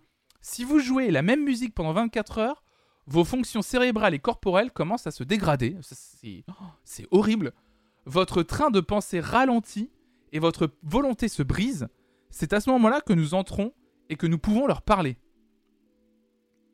C'est un truc de... Oui, et en plus, il parle d'efficacité, mais c'est horrible. Parmi les morceaux utilisés, on retrouve White America, Kim ou encore The Real Slim Shady d'Eminem. All Eyes on Me de Tupac et quelques morceaux de Dr. Dre font partie du lot, mais à la CIA, on ne se limite pas au rap. Même si les morceaux hip-hop étaient particulièrement efficaces grâce à leur structure et leur aspect naturellement répétitif, d'autres genres faisaient partie de cette playlist. Certains morceaux de Christina Aguilera, David Gray, les Bee Gees, Marilyn Manson ou encore Queen étaient utilisés fréquemment par la CIA On vous laisse imaginer dans quel état pouvaient se retrouver les prisonniers après 24 heures de We Are the Champion dans les oreilles. Nous, on aurait kiffé. Alors, euh, Combini qui conclut un article assez dur, je trouve, d'une façon un peu drôle. Mais c'est un truc de malade quand même, cette histoire. On rappelle qu'ils ont signé la Convention de Genève, mais de ouf, hein. Je trouve étrange que ce soit présenté comme un scoop, on est au courant depuis 15 ans. Non, moi ce qui était un peu au courant, c'était plutôt dans les prisons de Guantanamo. Euh, le fait qu'on passait certains morceaux un peu en boucle. Et puis, c'était des exemples de morceaux un peu précis, mais de morceaux un peu. Euh, pas de la shitty musique, mais un peu nul. Là, on parle de vrais morceaux, en fait, euh, qu'on nous, on pourrait écouter. Mais c'est plus l'aspect où, peu importe le morceau, qu'il soit bon ou pas bon, en fait. ça, c'est tout est subjectif, mais même un morceau populaire peut devenir insupportable. Ça, par contre, je le savais pas. Est-ce qu'ils ont payé les droits aux artistes? À mon avis, les morceaux sont joués à un volume assez. Bah, c'est ce qu'ils expliquent en fait. C'est des gens qui sont mis dans une chambre dans le noir, sans repère visuel, juste auditif. Et en fait, la seule chose qu'on fait, c'est diffuser un morceau fort dans la, dans la cellule pendant 24 heures. C'est horrible. C'est, horrible quoi. Ça fait des sacrés droits, ça, Sam. Souvent du métal ou des bruits stridents. Mais là, c'est ouf de voir que c'est même pas. Euh, on parle même pas de musique métal ou, ou de euh, Baby Shark par exemple. Où d'un moment, il y avait des trucs comme ça. Euh, les gens passent Baby Shark en boucle, tu sais, le truc qui rend fou et tout. Que là, en fait, c'est même des musiques que tu peux kiffer, en fait, mais. Ou que tu kiffes habituellement, mais c'est rien que le fait de l'écouter 24 heures dans le noir, en étant prouvé de toute liberté, c'est fou, quoi. C'est un, un délire, quoi. C'est un délire. Il y a un article de Slate sur le sujet. Chili torture musique. C'est le. Hop là. Hop. Slate. Ah oui, effectivement, un article du 11 septembre 2013. Chili, Panama, Irak, ex-Yougoslavie, quand la musique devient un instrument de torture. Donc c'est un article de Slate par Caroline Piquet. Euh... Ouais, par contre, moi, c'est ça qui me gêne un petit peu dans l'article de Combini. Le ton de l'article est trop léger, quand même. On parle de torture d'être humain, hein, je rappelle. Hein. C'est quand même. Euh, la musique, si elle est largement louée pour sa capacité à émanciper et rassembler, peut être aussi source de douleur et un outil d'incitation à la soumission. Cet aspect le plus sombre de la musique, ce potentiel de nuisance terrible, est rarement mentionné dans les études universitaires de musicologie. voilà, genre voilà. Une étude britannique publiée à l'occasion du 40e anniversaire du coup d'État du dictateur chilien Augusto Pinochet a recueilli des témoignages attestant l'utilisation de morceaux de musique populaire comme instrument de torture. Voilà, du Rulio Iglesias, ça je m'en souviens bien, la bande-son de Orange Mécanique ou encore Gigi Lamoroso de Dalida ont été joués à plein volume pendant des journées entières pour infliger des dommages psychologiques et physiques explique Katia Chornik de l'université de Manchester. Oh putain la vache Cette technique fait partie de ce qu'on appelle la, entre guillemets, torture légère. C'est horrible le terme torture légère. Une combinaison soigneusement dosée de moyens de coercition psychologique et physique qui, sans aller jusqu'à provoquer la mort, peut causer des traumatismes psychologiques considérables. Conçue pour priver la victime de sommeil et générer une surstimulation sensorielle, elle peut en devenir insupportable. Oh la vache Je suis en train de regarder. Hein. Le 22 octobre 2009, un collectif de musiciens lançait une procédure pour que le gouvernement américain dévoile la liste des morceaux utilisés comme outil de torture en vertu du Freedom of Information Act, loi sur la liberté de l'information. La NSA, une, ONG qui a formé la, National Security Archive, une ONG qui a porté la demande du collectif, a demandé une confirmation au gouvernement américain en s'appuyant sur une liste de noms provenant de rapports déclassifiés et témoignages d'anciens détenus et gardiens. Ouais, le, terme de torture légère, c'est parce qu'il n'y a pas de traces visibles, quoi.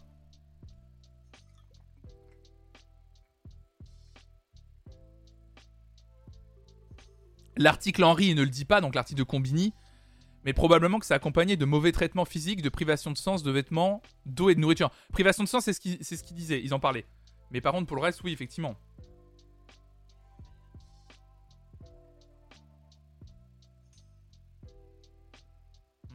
Je suis en train de lire l'article en même temps. Hein. L'étude n'est pas l'arpanage des États-Unis, effectivement. Ah, c'est hyper intéressant l'article de Slate. Merci beaucoup pour, la, pour le partage. Déjà, oui, c'est vrai. Des bicheurs, tu dis, on voit comment on peut réagir quand des voisins abusent du volume sonore de leur chaîne stéréo. Quand la musique est imposée durablement et au volume, c'est vite insupportable. Clairement. C'est hyper intéressant. Hyper intéressant. Merci beaucoup, euh, l'article de Slate. Euh, C'est d'une violence.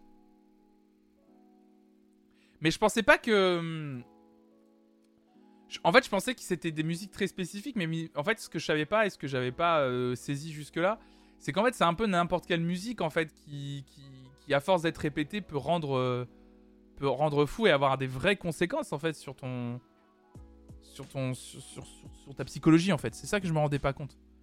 Parce que moi, connement, je me disais, bah, au pire, euh, si on me diffuse 24 heures tel morceau, ça va quoi. Mais en fait, ça, ce, qui, ce que dit pas l'article aussi, c'est qu'on a vu, c'est accompagné pas que de ça quoi. Bon, mesdames et messieurs. Bah, c'est ça, hein. Non, pardon, excusez-moi, je me suis trompé de touche. la Magistar Academy, non, c'est pas du tout ça. c'est absolument pas ça. Euh, petite pause avant de vous lire le dernier article, évidemment. Je vous fais une petite pause qui est déjà 10h26. Euh, mesdames et messieurs, évidemment, hein, euh, c'est juste pour vous rappeler euh, deux choses. Oui, déjà, il y a la privation de sommeil. Déjà, vous rappeler deux choses. Évidemment, si vous aimez tout le contenu que je vous offre sur cette chaîne euh, gratuitement, hein, parce que l'accès à cette chaîne Twitch, évidemment, est gratuit, l'accès au VOD de cette chaîne Twitch est gratuit et le restera. Mais évidemment, si vous aimez ce travail, n'hésitez pas à parler de cette chaîne autour de vous, évidemment, et à cliquer sur le bouton suivre. Ça apporte énormément de soutien à cette chaîne, évidemment. Si vous pouvez vous le permettre, vous savez, hein, tous les moyens mis en place euh, nativement par Twitch pour me soutenir, que ce soit les abonnements, euh, le Prime Gaming, si vous êtes abonné à Amazon Prime, euh, le système de bits, etc. Moi, j'ai mis deux autres, euh, deux autres moyens en place un Patreon et un système de dons. Vous faites la commande soutenir pour retrouver tous ces moyens-là, tous les liens pratiques pour pouvoir me soutenir dans l'aventure Flonflon Musique. Vous me permettez de vivre du stream et ça, je vous en remercierai jamais assez. On est déjà à 234 subs sur ce mois de mai. C'est une dinguerie. Je vous rappelle qu'à 300 subs, en gros, c'est le chiffre un peu symbolique pour dire que ça y est, je, peux vivre en partie du stream et c'est une dinguerie et c'est grâce à vous, donc merci beaucoup.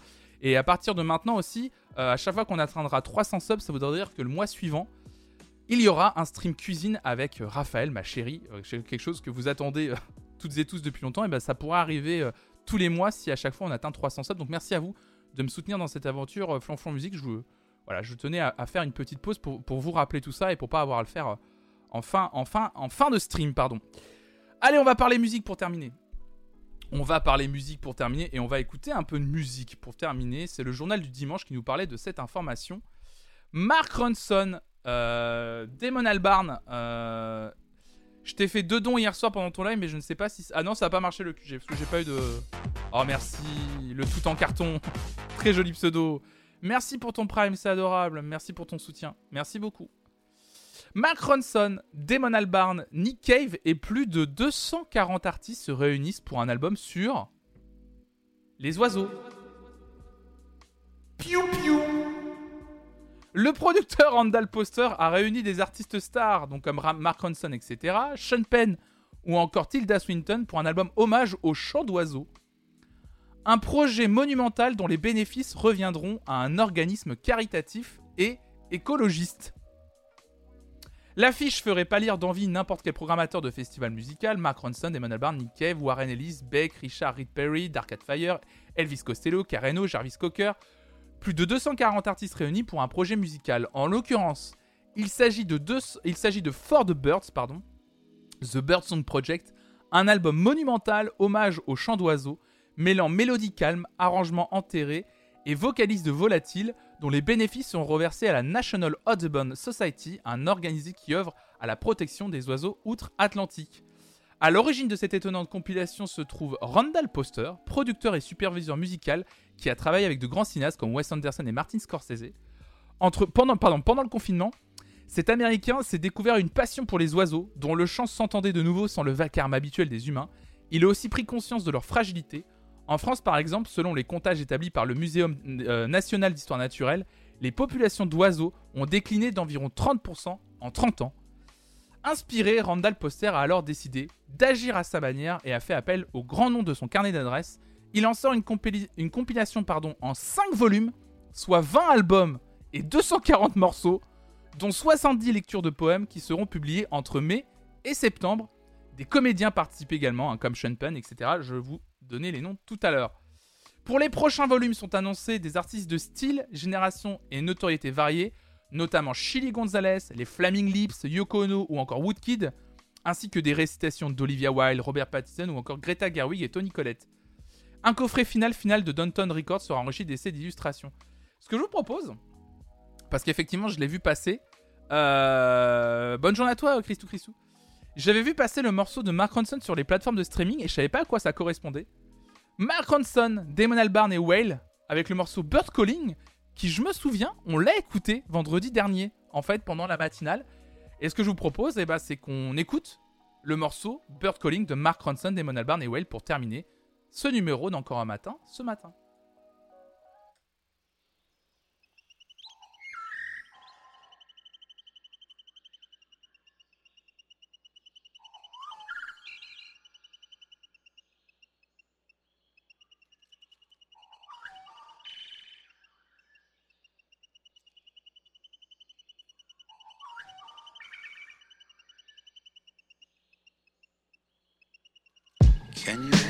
Sound of the birds calling? The birds calling. Can you hear the sound of the birds Diamond chandelier music. Still at the top of the game, and I just hop in that booth. Say what's happening, baby. They say what happened to you. Yeah, I've been cocky too. I can talk it, but walk it too. Getting high as two cockatoos. If you could, you'd be cocky too. A lot of these dudes hating, there's nothing that I can do. Cause lies be super smooth, the truth too hard to chew. I guess niggas wanna be heard, guess niggas wanna get word. Guess people wanna be right, cause niggas wanna be first. Some never see their blessings, really that is the curse. Welcome to Sesame Street, I'm grouchy, I know these big birds. Shopping for new arrives, purchase, I fly the coop. Birds of a feather flock together, check the color in the roof. I get uncomfortable quick as so I'm a recluse. I'ma be truthful, them just love me like I'm a recruit. Ooh. Ray Allen and Spike. Tell Ronson after this album, I'm back on all 09. My heart it, isn't out in my balconies in the clouds. And if cannabis is the vice, divisive, my vice is a vice grip. I'm tight. Read me wrong, read me right, I bet I still cook. Some of my guys, some of my guys, something for books. Nerdy town that I slide and I'm still good. They love me in the shy, in the shy like I'm Phil Brooks. I'm Batista in DC and I be seen in Boston. And you see me, you see me, but might not see me out Boston. Yeah, he caught a charge, 100 G for the law firm. If you beat up a rapper, what you gon' see is a songbird. Look, telling that. Niggas still tipping, it ain't giving Mike Jones. They giving out props like that is my goal. As I defy logic, see these suicidals. That's off another type of hotline. For Lauren top five, I holler back when rappers stop line. I'm gone. Can you hear the sound of the birds calling?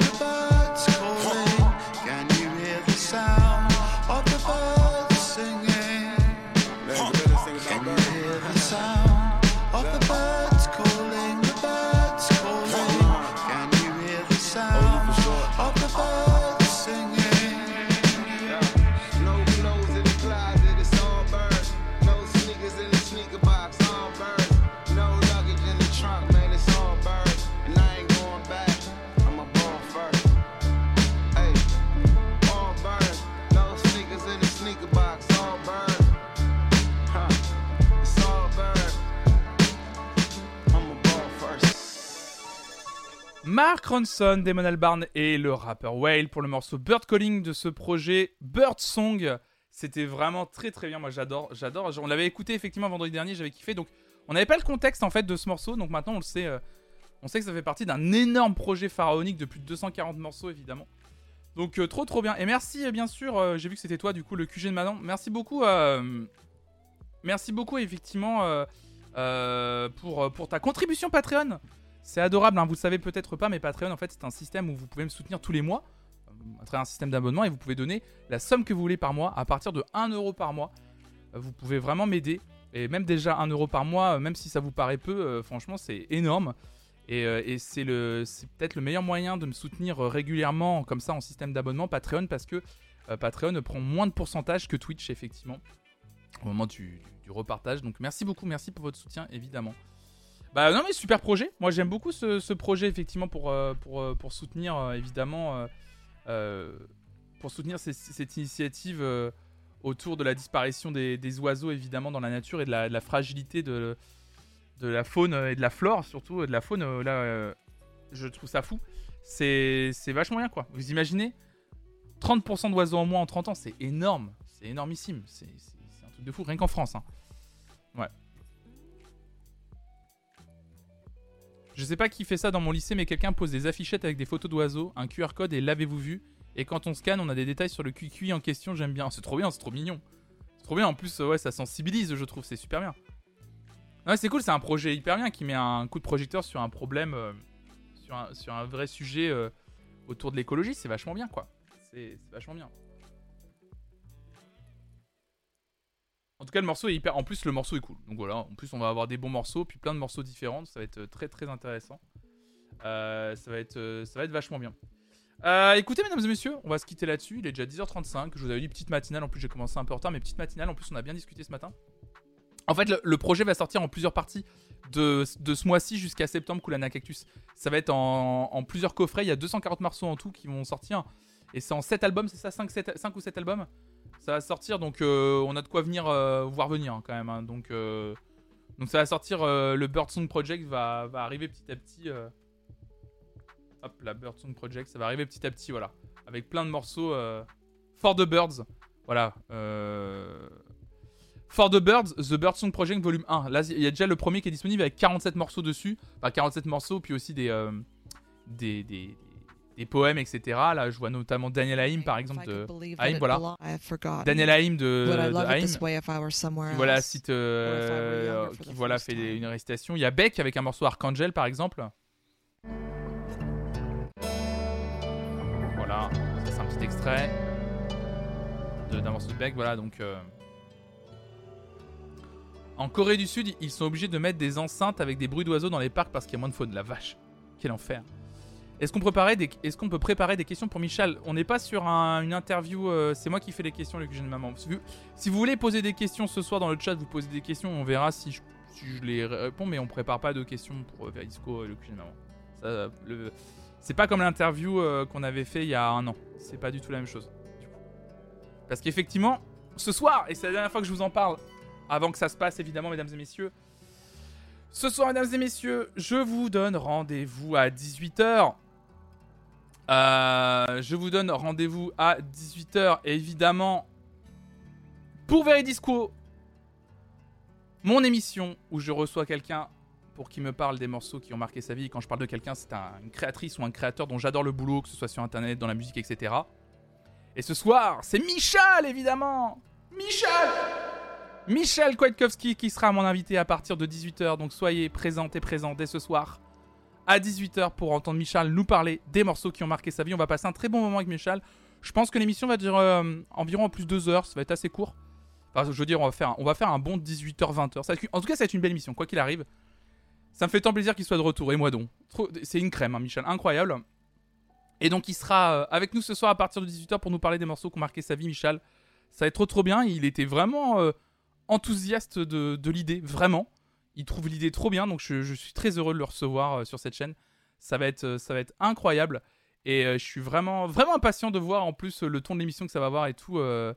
ça, va être, ça va être vraiment, vraiment trop trop bien. Donc, donc je suis trop content. Je suis trop trop trop content quoi. Celui de Maudit est reporté.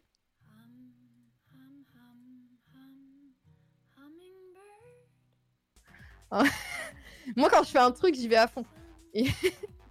et alors, mon plus grand drame, c'est qu'avec une amie, on s'était filmé dans notre jardin à faire du jump style. C'est le truc où t'es là avec tes pieds. Miss en- Meuf, celui de Maudit a déjà eu lieu. Voilà, et donc, euh, évidemment. Celui de Maudit a déjà eu lieu depuis longtemps. Et donc, là, je pense Vraiment Depuis début mai On, on l'a fait celui avec Maudit. Vraiment, Miss Meuf, tu me fais peur. Je parlais du partage. Je parlais du partage. De quel partage? Du, partage Mais il est déjà sur YouTube Qu'est-ce que tu, qu'est-ce qu'il y a, Miss Meuf? Qu'est-ce que tu racontes? Il, est déjà disponible sur, sur YouTube. Il est déjà disponible en podcast. Mais je vois que je l'ai loupé. Putain, mais vraiment, je, communique si mal que ça. Faut vraiment, faut vraiment que je mette le paquet quand je mets, quand je mets en ligne. Je fais juste un tweet, euh, une série de tweets, mais je me rends compte qu'il va falloir que je, va falloir que je mette le paquet dès que je mets une émission en replay. Tout est disponible en replay hein, déjà vers Discours. Même l'émission avec Maudit a été fait et ensuite on a fait euh, la semaine d'après, on a fait avec Marie Boiseau et l'émission avec Marie est également disponible. hein. Que ce soit en replay sur YouTube ou en podcast audio, les, les, les 22 Veridiscos sont, sont disponibles intégralement, tous. Vraiment, n'hésitez pas. Donc en tout cas ce soir, Veridisco avec Michal, qui sera disponible en replay la semaine prochaine. qui sera disponible mercredi prochain en replay sur YouTube et en podcast évidemment hein, pour celles ceux qui attendent. Et, euh, et l'émission après sera disponible en replay immédiatement sur la partie VOD de la chaîne si vous pouvez pas attendre évidemment. Et ben écoutez, je vous donne rendez-vous ce soir à 18h mesdames et messieurs sur cette chaîne en compagnie de Michel Kwiatkowski, ça va être une folie. Merci tout le monde, merci à toutes et à tous, merci pour vos gentils commentaires, merci d'avoir participé évidemment. Je vous souhaite une excellente, euh, une excellente euh, journée. Et, puis, et puis à ce soir. Merci beaucoup. Ciao, ciao, ciao. Et surtout, restez curieux.